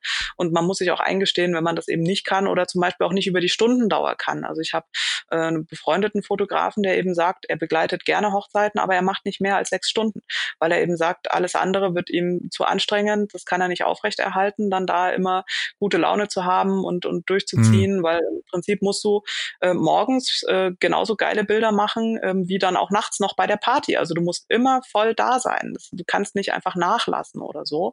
Ähm, und das finde ich vom Bewusstsein her eben auch, auch wichtig, dass das eben nicht ein Spaßjob ist, wo man eigentlich hauptsächlich hingeht, um ein Stück Torte zu fressen und Spaß zu haben und nebenbei macht man ein paar Bilder. Ne? Also so läuft's halt einfach nicht. Das ist es nicht. Das, da sagst du wirklich was Wahres, weil diese Aufmerksamkeit, dieses äh, fast schon starren auf das Hochzeitspaar, dass jetzt irgendwas, irgendein Moment gerade initiiert wird oder gestartet wird, wo du halt voll dabei sein musst und alles äh, scharf sein muss und alles aus einem geilen, noch geileren Winkel irgendwie noch festgehalten werden muss. Das ist halt ultra anstrengend nach so einem Tag und das, das schlaucht, glaube ich, bei mir so zumindest am meisten. Also wenn man ist halt hoch konzentriert die ganze Zeit, ne? Du genau. kannst halt auch schlecht sagen, so, ich mache jetzt mal ein halbes Stündchen Pause. Äh, also ja. außer es ist gerade irgendein Eventpunkt, sage ich jetzt mal, der anderweitig dokumentiert wird oder wo du gar nicht fotografieren darfst, ja manchmal in der Kirche so oder wie auch immer. Aber äh, ja, es ist halt hart. Oder was du auch angesprochen hast, ähm, das eine ist ja so lange überhaupt äh, die ganze Zeit on, on point zu sein, aber ja auch die unterschiedlichen Anforderungen, wie du schon sagst, morgens, tagsüber viel Licht, am besten Sonnenschein, dann nachts Fotografie, äh, Party, ganz andere Bewegungen, äh, am besten noch Lightshow vom DJ oder sonst was. Und ich habe schon einige Portfolios gesehen, wo ich dachte, hm, er hat aber auffällig viele äh, Tagesfotos irgendwie mm. nur im Repertoire. Und ah, da ist mal ein Abendbild. Oh, jetzt weiß ich auch, warum der so wenig äh, Nachtbilder da drin hat, weil die Anforderung ist ja einfach viel breiter, als wenn du in Anführungsstrichen nur ein Studiofotograf oder Porträtfotograf bist, der sich sein Set baut, die Person dahin und eine Stunde lang, bis das geile Bild da ist. Nicht ja. despektierlich gemeint, aber äh, man ja. ist, muss halt viel vielseitiger sein, schätze ich mal. Richtig, also im Prinzip Hochzeitsfotografie, da musst du alles können. Ja, ähm, du musst Porträts können, klar, logisch. Du musst aber eben im Zweifel wirklich auch Disco-Fotos können, Partyfotos. Du musst Food-Fotografie können, weil ich meine, die Torte soll auch geil mhm. aussehen oder das Buffet. Ähm, du musst äh, Makrofotografie können, weil du musst im Zweifel auch die Gravur in den Ringen schön fotografieren. Also hunderttausend Sachen, ja, ähm, die da dazugehören. Also im Prinzip deckt mit einmal alle Bereiche der Fotografie. Eierlegende Wollmilchsau. Ja, genau. Und auch alle Bereiche der Nachbearbeitung eigentlich, weil auch die Nachbearbeitung von einem Partyfoto anders ist als die von einem Porträt und so weiter. Also du musst wirklich alles können und dann musst du auch noch alles schnell und technisch einwandfrei können. Also das raffen viele nicht. Das eben Hochzeitsfotografie ist der Überbegriff, aber eigentlich stecken eben hunderttausend andere Spielarten der Fotografie mit drin, die du alle können musst. So. Das ist halt das ist auch so ein wichtiges Thema, wo ich nochmal fragen oder deine, deine Expertise oder deine, ja, wie soll man sagen, deinen Erfahrungsschatz mal ein bisschen äh, rauskitzeln möchte in der Nachbearbeitung. Wie gehst du da mhm. vor? Du wirst ja, denke ich mal, mit Lightroom und vielleicht auch mal mit Photoshop so ein bisschen ähm, nachbearbeiten. Ähm, packst du dir erstmal, also erstmal vor allem, wie sicherst du deine Fotos? Du fotografierst ja bestimmt äh, unkomprimiert, nehme ich ja, mal an. Genau, ja, ja, klar. Und wandern also, die dann auf dem RAID oder in die Cloud mhm. alle erstmal, oder? Ja, also auf den ähm, erstmal habe ich immer zwei Karten in den Kameras. Also jede Kamera zeichnet doppelt auf, um da im Zweifel eben auch ähm, gesichert zu sein, falls mal irgendeine Karte spinnt oder so. Ist das schon mal ähm, passiert? Ähm, ist noch nie passiert tatsächlich, aber ich oh. glaube, es passiert eben vor allem deswegen nicht, weil ich alles absichere. Ja, das ist sowieso, wenn man, wenn man den Regenschirm mitnimmt, regnet es nicht. Ne? Ähm, so, so, ein bisschen sehe ich das da auch. Naja, wenn ich, wenn ich nach einer Hochzeit nach Hause komme, tatsächlich egal auch wie spät nachts, ähm, ich kann dann sowieso noch nicht pennen, weil man erstmal noch auf Adrenalin ist, ähm, dann ziehe ich erstmal die Karten auf eine Festplatte rüber, dann wird die wiederum auch gespiegelt, ein Backup, ähm, in die Cloud packe ich hm, die, die kompletten Fotos nicht. Also in die Cloud wandern dann immer die fertigen Hochzeiten, damit die nochmal ähm, gesichert sind sozusagen. Ansonsten sind es immer lokale Backups. Ähm, und ähm, das ist eigentlich so ein System, mit dem ich auch super fahre, das, das da zu spiegeln. Es gab noch nie irgendeinen Datenverlust oder irgendwas. Das wäre ja auch der Horror nach so einer Hochzeit. Also ja, und dann sind eigentlich so die Schritte, ähm, sich also äh, Hauptarbeitsanteil, die Bilder wirklich durchzusortieren. Das ist so das Erste, was man dann macht, sich hinzusetzen. Verteilst du so ein Rating oder machst du die immer in die Schnell-Auswahl bei Lightroom oder wie gehst du da ich, vor? Ich rate die Bilder tatsächlich. Ah, also okay. Also jetzt für die Hörer, die, die äh, nicht wissen, was das heißt. Also man kann im, im Verarbeitungsprogramm kann man Sterne vergeben. Ähm, von, ich glaube, eins bis fünf, ähm, wie toll man eben ein Bild findet oder auch nicht. Ähm, und ähm, so mache ich das auch, also dann wirklich durchzugehen und da einmal durchzubewerten, beziehungsweise eben Bilder, die man gar nicht mitnehmen will, kriegen halt überhaupt keinen Stern. Und das ist auch die Hauptarbeit erstmal. Also im Schnitt mache ich bei so einer Hochzeit, je nachdem, wie lange ich da bin, äh, so um die drei bis 4.000 Bilder. Boah. Und runtersortiert wird es im ersten Schritt äh, auf um die 1000. Das ist der erste Schritt dann guckt man, dass man die Sachen soweit erstmal mit so einer Grundbearbeitung versieht. Dabei fallen dann nochmal ein paar Bilder raus, wo man sagt, okay, also mit dem, mit dem, wie ich es so bearbeiten würde, gibt es irgendwie doch nichts her oder ist im Vergleich eben nicht so schön. Dann sortiert man es eben nochmal ein Stück runter und dann macht man nochmal die Feinbearbeitung. Und ich glaube, dann sind schon so fünf Stunden bis sechs verbraucht, würde ich mal schätzen, oder? Ach, ein Witz, ne? Also fünf bis sechs Stunden, äh, da habe ich noch nicht mal fertig sortiert. Okay. Ähm, also im Prinzip kannst du rechnen, Arbeitsaufwand fürs Sortieren, ähm, mindestens ein Arbeitstag tatsächlich, okay. also acht Stunden kannst du rechnen. Je nachdem, wenn es komplizierter ist oder mehr ist oder zum Beispiel extrem viele Gruppenfotos gemacht worden sind, wo du dann eben wirklich auf jeden Kopf detailliert gucken musst, dann kann es auch mhm. mal länger dauern. Aber einen Tag musst du wirklich einrechnen fürs Sortieren. Dann hast du nochmal einen Tag so weit für die für die Bearbeitung und nochmal durchgehen und dann eigentlich nochmal einen Tag dann für das Finalizing, ja, für den Feinschliff, für alles exportieren. Dann mache ich auch immer nochmal zu den Farbvarianten eine Schwarz-Weiß-Variante für die Kunden. Also im Schnitt hast du drei Tage Nachbearbeitung mindestens bei so einer Hochzeit und es kann auch mehr werden. Krass. So, ja. ja, das finde ich mal sehr interessant, das zu hören, weil ich glaube, viele Leute ähm, haben das gar nicht so im, im Kopf. Also viele meinen auch, äh, Hochzeit ist vorbei, das ist ja jetzt der Großteil deiner Arbeit zeittechnisch getan. Aber es ist ja bei Videografen wie Fotografen eigentlich das Gleiche. Das eine ist das Material beschaffen, das andere ist das dann fi zu finalisieren. Genau, und, ihr müsst es ja dann auch sichten, nochmal einmal alles durch, die ganzen Stunden, die ihr aufgezeichnet habt. Ne? Das ist eben auch ein Aufwand. Wobei ich ähm, sagen muss, also diese, man glaubt immer, dass die Leute das nicht wissen, aber sie wissen es mittlerweile. Also okay, meine Kunden sind wirklich, also mit einem extremen Bewusstsein kommen die schon an dafür, dass eben viel mehr Arbeit hinten dran steckt. Also auch wenn man dann manchmal anheben will, das zu erklären, dann wissen die das schon. Dann sagen die ja, ja, der Tag ist ja das, der, der kleinste Anteil. Also ich weiß nicht, woher es kommt, aber die Leute haben es begriffen, was auch schön ist. Also und auch total. nicht nur bei Hochzeiten, sondern auch im Businessbereich. Also auch wenn ich Businessfotografie mache ähm, und, und äh, solche Sachen, die wissen mittlerweile auch schon, dass sie eigentlich für die Nachbearbeitung mehr Tagessätze teilweise einrechnen müssen als für die Zeit, die ich vor Ort bin. Also dieses Bewusstsein seltsamerweise ist in den letzten Jahren gestiegen, dass die Leute kapiert haben, Alter, da steckt hinterher noch ganz viel Arbeit drin. Also es ist auch gut, dass es so ist. Also das hat sich echt ein bisschen gewandelt. Aber Hochzeiten sind ja nicht nur Arbeit, sondern auch noch Spaß und Liebe, also zumindest für den Großteil der anderen Leute, die vor Ort sind. Ähm, vielleicht, weil wir sind jetzt schon, also wir haben noch so viele Sachen auf dem Zettel und wir haben jetzt schon fast eine Stunde rum. Aber vielleicht einmal noch, ich meine, du bist ja äh, jetzt schon bestimmt auf hunderten Hochzeiten gewesen. Also wenn wir jetzt an die zehn Jahre und 30 pro, also, mhm. ne? Ähm, genau. Was hast du denn da ja. so für Erfahrungen? Hast du irgendeine Hochzeit, äh, die dir so extrem wow-mäßig im Gedächtnis geblieben ist oder so ein ganz schlimmes Debakel oder wir wollen einfach skurrile Stories hören? aber das Schlimme ist, da habe ich gar nicht so richtig welche. Also äh, ja, ich muss euch echt enttäuschen, das ist ein bisschen lame, aber ihr sagt, ihr habt noch andere, habt ja noch andere Themen. Also crazy Debakel gab es tatsächlich nie. Also das, was man auch in den Hollywood-Filmen gerne sieht oder so, it never happened. Entweder habe ich einfach nur Glück mit meinen Kunden oder es passiert in echt einfach wirklich nicht so. Oder wir Deutschen sind einfach nicht so fehleranfällig. Ich habe keine Ahnung. Also es ist wirklich, äh, es passiert nicht. Ja, also auch Bridezilla, ausrastende Bräute oder vorm Altar stehen gelassen, es passiert alles nie gehabt ähm, Hochzeiten, die ganz crazy anders sind ähm, als der Durchschnitt, ähm, gibt es allerdings auch eher selten. Also das finde ich aber auch nicht nicht schlimm, weil es ist letztendlich eine Hochzeit. Was willst du machen? Ja, also du kannst also ne, ein Riesenrad aufbauen oder was. Also ähm, hm. es folgt einfach schon einem, einem, klassischen Muster, aber auch in allen Ländern und überall auf der Welt. Ja, da sind die Traditionen dann vielleicht natürlich ein bisschen andere, aber auch, was weiß ich, eine chinesische Hochzeit wird immer ähnlich ablaufen und das ist dann eben hier bei uns genauso. Das finde ich auch nicht schlimm. Ähm, berühren tun mich tatsächlich viele Hochzeiten, weil ich mit meinen Kunden eben auch vorab in relativ engen Kontakt stehe. Zum einen eben, weil auch viele über soziale Medien kommen, über, über Instagram, Twitter und, und dann natürlich auch so ein bisschen eine persönliche Bindung haben.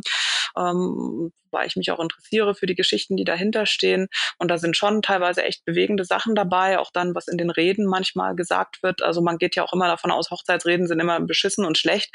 Das kann ich so auch nicht bestätigen. Und mhm. teilweise gibt es wirklich so emotionale Sachen, wenn es eben nicht dieses Gekünstelte ist, sondern wenn über persönliche Erlebnisse und über Familiengeschichten und so gesprochen wird, das berührt mich schon. Das ist schon ich fucking gruselig, wie schnell das einem doch dann nahe geht, ne? Ja, ja, also man müsste schon ein Roboter sein, um das, um das nicht so zu empfinden. Und ich habe im Laufe der Jahre so ein paar Hochzeiten auch von Freunden begleitet, die natürlich für mich dann zusätzlich nochmal echt emotional waren, wo ich auch teilweise wirklich dann auch hinter der Kamera ein bisschen geflennt habe und dachte so, Anne, reiß dich zusammen.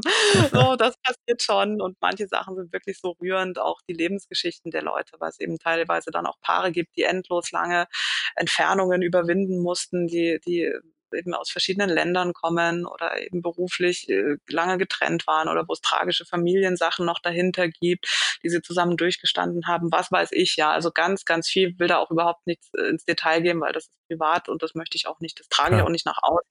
Aber das ähm, einfach nur so vielleicht für so einen Eindruck davon, was eben Hochzeiten bedeuten, auch für einen als Dienstleister, weil man das eben alles hört und mitbekommt oder eben auch wie die Freundschaften untereinander teilweise sind, ähm, ganz rührend. Also ist auch der schöne Teil des Jobs und ist für Fotos natürlich auch gut, diese Emotionen, weil die mhm. musst du nicht musst du nicht stellen oder dir überlegen, scheiße, wie kriege ich jetzt Emotionen in die Fotos, sondern die sind größtenteils schon wirklich einfach da. Und das berührt einen schon. Und das macht dann eine Hochzeit auch besonders. Das finde ich eher das, wie es mir im Gedächtnis bleibt. Ich brauche gar nicht den crazy äh, Event rundrum oder dass sie irgendwas ganz, eine ganz ausgefallene Location haben oder so. Das ist, ist zwar mal nett, aber es ist nicht das, was dich berührt am Ende, sondern am Ende ist es wirklich, ob da Emotionen drin war und die Geschichten dahinter. Ist ja eigentlich eh sehr, sehr angenehm, weil bei dem Event halt einfach von Grund auf in der Regel ja einfach alle gut gelaunt sind, ne? Und du hast, also wenn du ja, irgendein Event ja. begleiten musst und dann mancherweise nicht die Fachtagung der äh, Psychologen oder so in Weimar äh, dokumentieren musst, dann denkst du auch manchmal auch, ja, auch die wissen, dass ihr abends ja, klar. Dürfen, das ist auch okay. Aber klar, stimmt schon. Also die Grundausrichtung bei einer Hochzeit ist schon eher positiv, aber eben auch nicht nur. Ne? Ähm, dadurch, dass die Familien dranhängen, also wir alle wissen ja, Familiengeschichten sind ja auch nicht immer ja. so easy. Ne? Da hast du auch mal Trennungen oder dass man sich nicht leiden kann oder dieses und jenes. Also ja, grundsätzlich ist es natürlich ein schönes Event und, und alle freuen sich auch da zu sein, aber es gibt häufig eben auch so ein bisschen Kompliziertheiten dabei ähm, und Befindlichkeiten und so, wo man, die man dann so ein bisschen umschiffen muss, die ich zum Beispiel bei einer Konferenz nicht habe, ja, weil das, ja, da ist halt einfach Business. So von daher auch immer so ein bisschen so zwei Seiten. Aber klar, grundsätzlich ist es natürlich schön. Die Leute ziehen sich was Schickes an, die haben Bock, sind fröhlich. Das stimmt schon. Das ist schon ein guter Gibt es denn dafür, weil du ja meintest, Hochzeiten sehen, ich meine, in der Regel klar, alle recht ähnlich aus vom Ablauf. Äh, Gibt es denn irgendwas, was du einfach gar nicht mehr sehen kannst? Also du sagst, boah, das habe ich jetzt irgendwie, das Kutscherspiel habe ich jetzt 200 Mal gesehen mhm. und fotografiert, das muss nicht mehr sein? Oder hast du eh Glück, dass dein Klientel in der Regel recht modern und jung ist und äh, ja?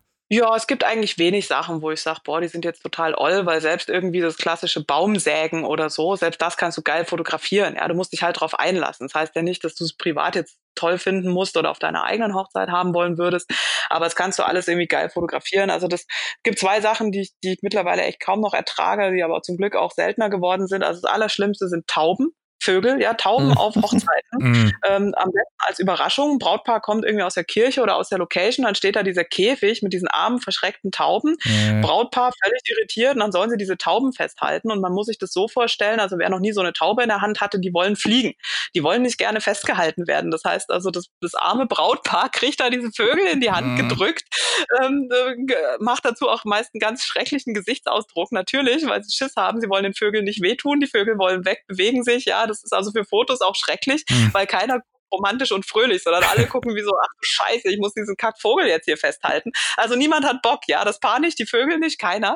Also Tauben auf Hochzeiten finde ich ganz, äh, ganz schrecklich kann man lassen. Und das andere ist diese schreckliche Musik, wenn die, wenn die Torte reingefahren wird. Also da gab es jetzt lange Zeit diesen Klassiker, diesen Fluch der Karibik-Theme-Song, äh, der immer wurde und dann kam die Torte und ich konnte es dann teilweise echt nicht mehr hören. Also letztes Jahr nach der Saison hatte ich echt einen Schaden. Da dachte ich, boah, ach du Scheiße, ne? So, also Torte an sich geil, Torte super, aber äh, wirklich Musik beim Torte reinfahren, kann man sich nichts Geileres überlegen. Also davor waren es ein paar Jahre lang, war es mal so bitte mit Sahne, auch ganz schrecklich. und dann eben abgelöst ähm, durch den Fluch der Karibik. Mm, naja, kann man machen, muss man aber nicht. Ne? Also da fand ich dann das Paar geiler, was eine Torte hatte, äh, äh irgendwie so in Star Wars Optik, ähm, das dann einfach halt den äh, Imperial, Imperial March. March. ja, das war schon cooler. Kann man machen oder den Cantina Song oder so. Also das kann man auch in geil machen. Cool aber das sind so die Sachen, wo ja, man ich schreibe gerade mit. das ist dann so das Zeug, wo man dann irgendwann denkt, oh, muss es denn sein? Aber es ist wenig. Also selbst bei den Spielen, ähm, das ist, wie gesagt, ich bin Dienstleister. Ne? Wenn, wenn halt Spiele sind, sind halt Spiele ja, und dann ist es meine Aufgabe, mir was zu überlegen, wie ich es geil fotografieren kann. Also du bist halt auch Mensch Beispiel. Ja, ja, schon sagt man, dass ich auch Mensch bin, ein bisschen. Ähm, aber trotzdem, also das ist einfach dann, da ist Zusammenreißen angesagt und da ist dann auch mal angesagt, sich einfach mal was zu überlegen. Irgendeine geile Perspektive zu finden, wie man das, ich halte den Schuh hoch, Spiel, ähm, vielleicht doch irgendwie geil fotografieren kann. Da muss ja nicht 100.000 Bilder dann von machen, aber so die zwei oder drei Stimmungsaufnahmen sollte man auch davon hinkriegen. Das ist eine Challenge auch. Gewisse genau. Sachen, die, die vom Brautpaar vielleicht dann sogar schon genervt aufgenommen werden ja, noch genau. trotzdem schön zu inszenieren. Aber es ist ja auch genau. der Reiz an der Fotografie, oder allgemein, dass das, was schon Millionen Leute auf der Welt zehn Milliarden Mal fotografiert haben, irgendwie nochmal mit einem anderen originellen Dreh einfangen zu können. Ja, genau, richtig. Also das ist eben auch die, die Frage, wie geht man ran an, an den Job? Ne? Geht man ran mit, äh, ich muss es jetzt halt machen, oder geht man ran mit, ähm, die Leute bezahlen mich dafür und dann sehe ich jetzt zu, hier auch was Geiles draus zu machen. Und dann vergeht der Tag auch viel schneller. Ne? Also als wenn man sich hinstellt und denkt, äh, jetzt kommt noch das, da habe ich keinen Bock drauf und jetzt kommt noch das, das muss ich fotografieren, habe ich keinen Bock drauf. Also dann zieht sich der Tag ja auch. Ne? Aber wenn man mhm. alles so ein bisschen als Herausforderung sieht, einfach rumläuft und guckt, was kann ich jetzt hier draus machen aus der Situation, ähm, dann vergeht die Zeit schneller und dann nerven einen die Sachen auch nicht so und das ist überhaupt das Beste, wie man da rangehen kann. Du hast vorhin schon gesagt, dass äh, Social Media dir, äh, also dass darüber auch recht viele Anfragen oder dann letztlich auch Aufträge idealerweise kommen, gerade Instagram vermutlich, weil äh, Bildportal. Äh, aber genau. du bist ja genau. auch äh, vor allen Dingen auf Twitter recht aktiv mit mittlerweile mhm. äh, 19.500 FollowerInnen. Ähm, Gab es da auch mal irgendwie, also positiv klar, Reichweite ist immer gut, da kommen vielleicht mal Leute, die auf dich aufmerksam werden, aber gab es auch schon mal irgendwelche Nachteile oder trennst du auch zwischen den beiden äh, äh, Portalen, dass das eine vielleicht mehr äh, Work, sage ich jetzt mal, ist und Twitter ist ja dann auch recht viel äh, Privates von dir und auch mal gesellschaftliche äh, Meinung und so. Wie, wie ja. stehst du dazu? Ja, also bei Instagram tue ich mich so noch so ein bisschen schwer, das stimmt. Ähm, Instagram mag ich eigentlich total gerne, aber tatsächlich lieber passiv. Also ich konsumiere hm. wahnsinnig gerne mir gerne Bilder auf Instagram an, auch gar nicht primär als Hochzeitsfotos, sondern eben auch ganz viel andere Fotografie, ähm, die ich total spannend und inspirierend finde. Ähm, da finde ich Instagram richtig geil. Ähm, es ist also da habe ich auch zwei Accounts, das ist das gleiche wie bei den Websites. Es gibt eben einen Account für die Hochzeitsfotos, der hat auch mehr Follower und es gibt einen für meine andere Fotografie. Und gerade den Hochzeitsaccount regelmäßig abzudaten und zu pflegen, das ist wirklich Arbeit. Das mache ich, das ist auch okay, aber da bin ich eigentlich nicht zum Spaß tatsächlich. Und bei Twitter ist es äh, genau andersrum. Twitter ist für mich komplett Spaß. Also das sehe ich überhaupt nicht als Arbeit. Ähm, null wirklich. Ähm, da fühle ich mich auch überhaupt nicht verpflichtet. Also wenn ich mal einen Tag, wenn mir nichts einfällt, dann poste ich auch nichts. Ähm, total egal. Ähm, das ist wirklich, das ist Vergnügen. Das hat auch als Vergnügen angefangen. Und Instagram kam ja auch später erst dazu. Und der Instagram-Account hat auch wirklich mit der Ausrichtung Arbeit ähm, angefangen und ist das auch geblieben. Also natürlich mhm. macht schon auch Spaß, dann da auch mal unter den Bildern mit den Leuten sich zu unterhalten. Und natürlich freut man sich auch, wenn Bilder da Likes kriegen und so. Das ist schon schön. Aber es ist eben Arbeit und Twitter ist für mich komplett Vergnügen tatsächlich. War da nicht neulich auch bei dir bei Twitter was total äh, unnötig Anstrengendes los, weil du Philipp ja, Amthor neulich immer, oder? fotografiert hast? Immer bei Twitter was total unnötig Anstrengendes los. Also ja. an welchem Tag ist da nichts los? ähm, naja, ach, es sind immer mal Sachen. Also im Laufe der Jahre hat man schon so diverse Sachen mitgemacht. Jetzt ist es so tatsächlich, dass ich gerade anfange. Also ich hatte Anfang des Jahres schon beschlossen, also auch schon vor der Krise, ähm, dass ich gerne natürlich fotografisch auch noch ein paar andere Bereiche mir aufschließen möchte oder aktiver sein möchte, weil man muss bedenken, ich bin jetzt 33 Jahre alt, Hochzeitsfotos sind geiler Scheiß, aber man überlegt sich schon auch, äh, wo will man denn so mit seiner Arbeit auch hin im Leben und, und mhm. möchte andere Sachen machen. Und bei mir läuft es immer viel übers Ausprobieren. Also ich habe nicht den einen Masterplan oder so, aber ich hatte eben Anfang des Jahres schon beschlossen, ich will mich ein bisschen umschauen. Und vor ganz kurzer Zeit tat sich dann irgendwie eine Möglichkeit auf für ein neues ja, für ein neues Portal, eine neue Plattform in Berlin, eben mehr auch im politischen Bereich zu fotografieren. Und ähm, da war nun einer der ersten tatsächlich, der vor der Kamera stand, Philipp Amthor, das stimmt. Ähm, zu dem Bild hat mich niemand gezwungen, das möchte ich gleich dazu sagen. Also auch das Portal, für das ich das mache, das, ähm, also dieses Redaktionsschiff äh, Pioneer heißt das Ganze, ähm, die haben auch gleich gesagt, du, wir hätten hier ein Amtor, aber wir verstehen auch, wenn du nicht willst, ja, also überlegst dir, ähm, weil diese, gerade diese politischen Fotos, die mache ich unbezahlt, das sind keine Jobs, sondern das ist ah, mein ah, okay. eigenes Interesse daran, diese Leute zu porträtieren. Ähm, das heißt, es steht mir völlig frei. Und ähm, ich habe aber gesagt, hey, er ist ein Mensch so und ähm, mhm fällt noch in meinen Bereich von fotografiere ich. Also es gibt einen ganz klaren Bereich von Menschen, die ich nicht fotografieren würde. Dazu gehört alles, was zur AfD gehört. Ähm, dazu alle Leute, die offen rassistisch sind, frauenfeindlich, wie auch immer. Ähm, also ich würde keinen Gauland fotografieren, niemanden. Also da gibt es klare Grenzen. Ähm, die waren und sind ähm, für mich bei Amtor nicht erreicht, weil letztendlich ist mein, mein Job abzubilden. Ich bin Fotografin und ich interessiere mich für Menschen. Und ähm, jeder Mensch hat positive und negative Seiten. Jeder von uns labert mal Scheiße. Ähm, und letztendlich bin ich nicht da, um das zu bewerten. Ne? Ich bin kein Journalist und, und auch kein, kein Gutachter oder so, sondern ich bin mhm. Fotograf. Ich möchte abbilden und als Person der Zeitgeschichte, das klingt so hochtrabend, aber letztendlich gehört er da dazu.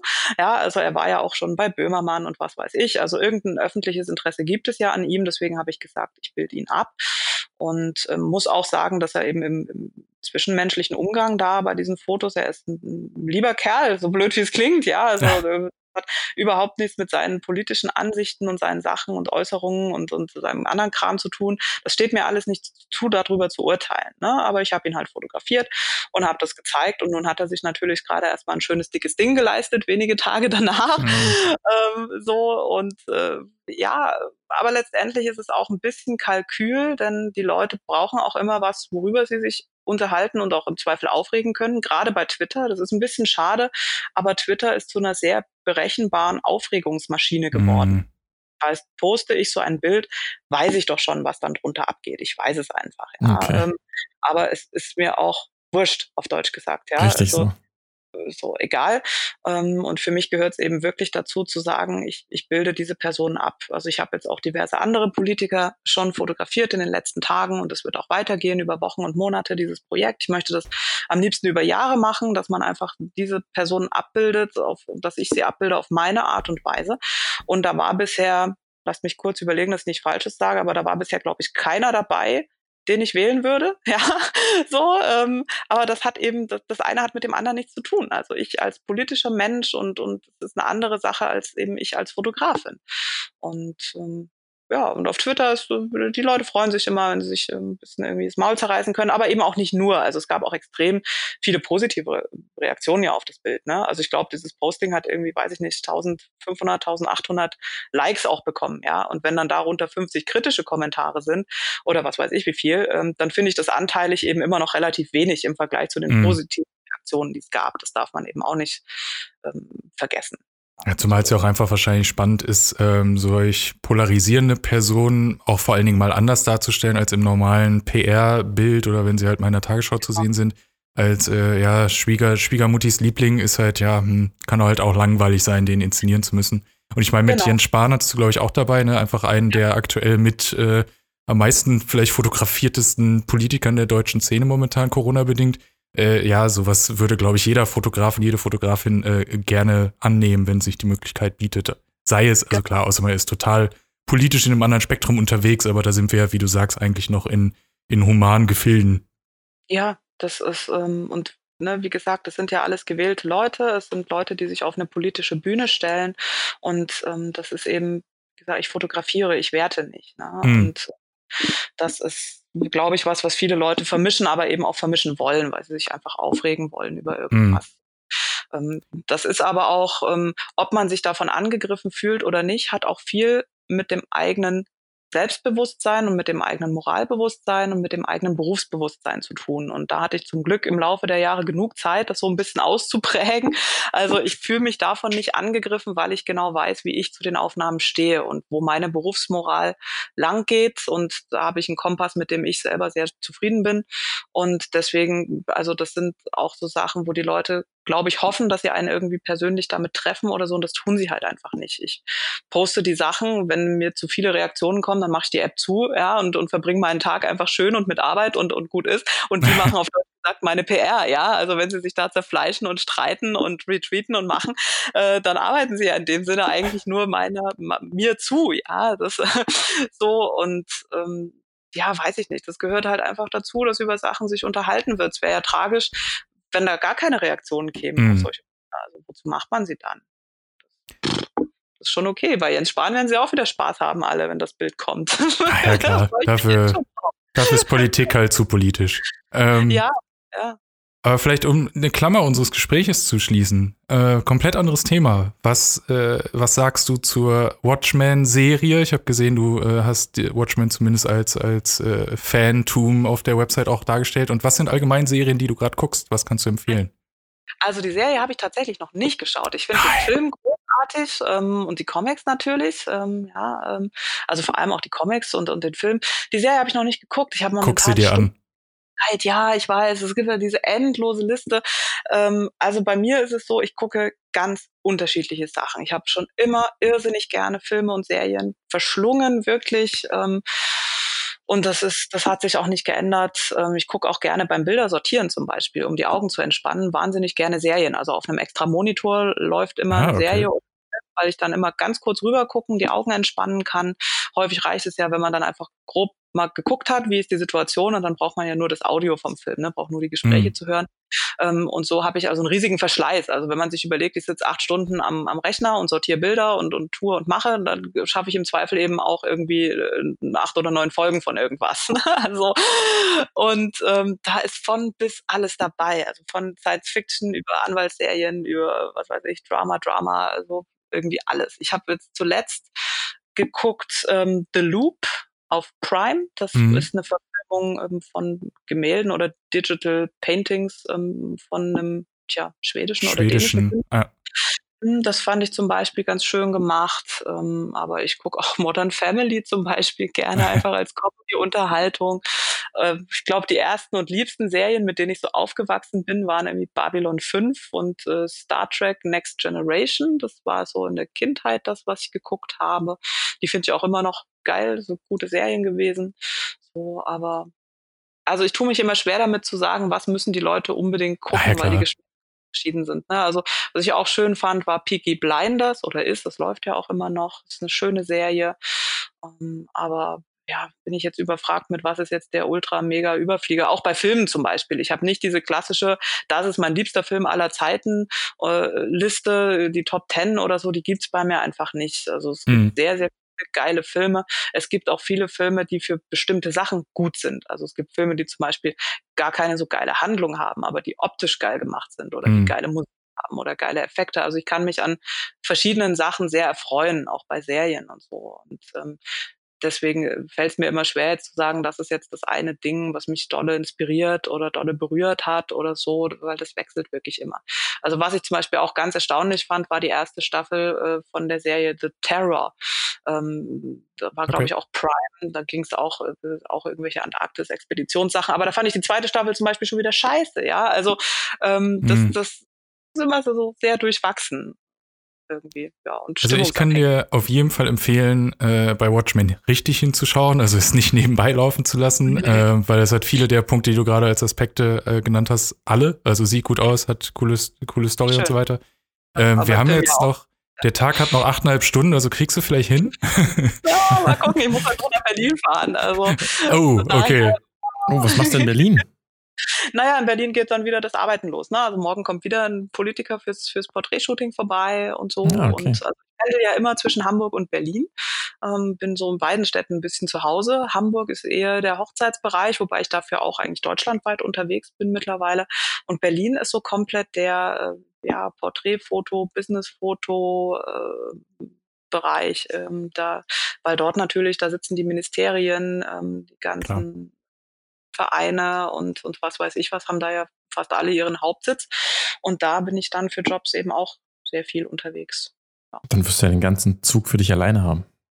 Das ist leider nicht mehr so. Das war nee? mal eine ganz hm. geile Zeit durch so zwei, drei Wochen lang. Ähm, mittlerweile sind die Züge wieder richtig, richtig voll. Mhm. Und was mich tierisch ankotzt, ist, dass also viele Leute das auch noch nicht begriffen haben, dass das mit diesen Masken ähm, mhm. durchaus noch wichtig ist. Also die, die verhalten sich teilweise so, als wäre das Virus weg, aber es ist ja nicht weg. Es hat sich noch nicht mal irgendwas maßgeblich verändert, außer dass wir mhm. ein bisschen besser vorbereitet sind auf Sachen. Ne? Aber es ist weder ungefährlicher geworden, noch gibt es ein Heilmittel, noch, also nichts hat sich verändert.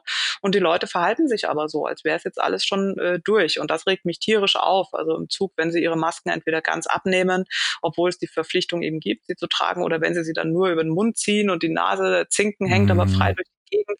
Ähm, und du kannst jetzt mittlerweile schon kaum noch äh, entkommen. Also selbst die Züge, wo in der Bahn-App was von geringer Aus Auslastung steht, die ich regelmäßig versuche dann auch zu nehmen, äh, selbst da bist du nicht sicher. Also wenn dann nämlich davor oder danach irgendwas ausfällt, dann stürmen trotzdem auf einmal ganz viele Leute rein. Und mittlerweile ist es schon schwierig, äh, teilweise alleine auf dem Zweiersitz zu sitzen. Also das ist ganz, ganz oh extrem. Oh mhm, nicht so richtig geil. Naja. Ja, dann wünschen wir dir äh, ein, ein, eine möglichst äh, passagierfreie und vor allen Dingen gesunde Reise und ganz viel Gesundheit danach und einen guten, äh, guten Job. Gutes und Shooting. ja, danken dir, dass du da warst. Es hat echt viel Spaß gemacht. Gerne. Super. Ja. Vielen Dank Viele interessante Einblicke. Und äh, ja, habt noch eine tolle zweite Hälfte der Hochzeitssaison, hoffentlich mit einigen und wenn sie etwas anders aussehen als sonst, äh, Hochzeiten und Jobs. Ja, das wird super. Danke euch. Tschüss. Tschüss. Alle weiteren Folgen gibt es auf redseligcast.de.